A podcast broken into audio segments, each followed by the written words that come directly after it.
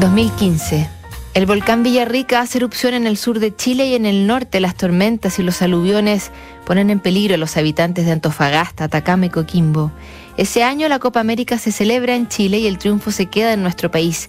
Mueren la formidable Anita Ekberg, Natalie Cole. En Buenos Aires aparece muerto en su departamento el fiscal Alberto Nisman y Nick Cave se entera de que uno de los mellizos de 15 años que tuvo con su mujer Susie, Arthur, ha sufrido un accidente en un acantilado en Brighton y ha perdido la vida.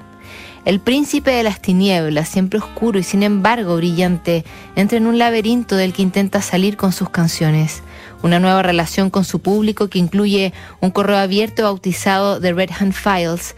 Ahí recibe sus preguntas y escoge algunas cartas para dar respuesta. Muchas veces las preguntas todo este tiempo después siguen teniendo que ver con esa muerte feroz de la que reconoce jamás se va a recuperar. Algunas de esas cartas se han convertido en tema de conversación, análisis y también en canciones. Es el caso de Cynthia, que dejó caer en el buzón del ex birthday party sus confesiones y una pregunta. He vivido la muerte de mi padre, de mi hermana y de mi primer amor en los últimos años y siento que tengo cierta comunicación con ellos, sobre todo a través de los sueños. Susie y tú, ¿sienten que su hijo Arthur está con ustedes y se comunica de alguna manera?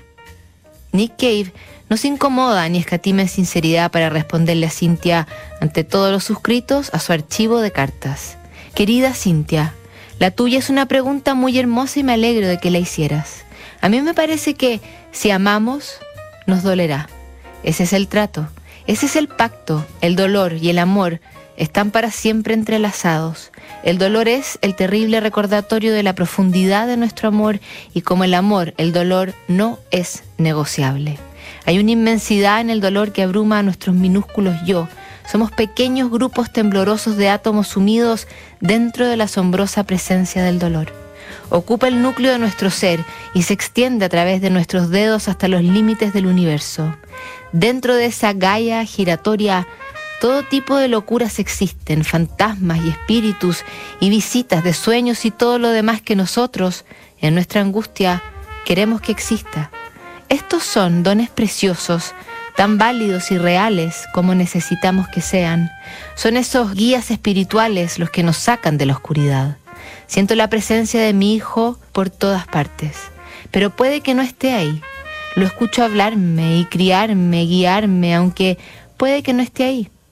Visita a mi esposa mientras duerme con regularidad. Le habla, la consuela, pero puede que no esté ahí. El dolor pavoroso invoca fantasmas brillantes en su paso.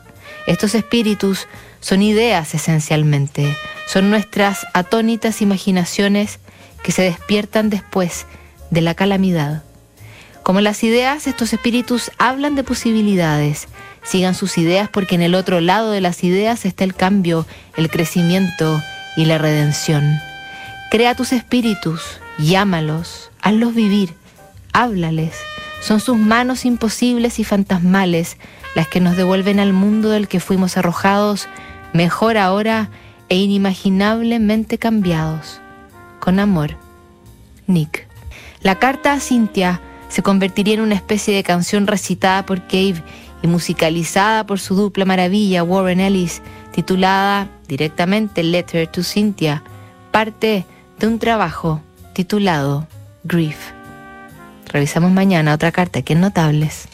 Inversiones sin fronteras es mirar el mundo de otra forma, es entender que las oportunidades están en los cinco continentes.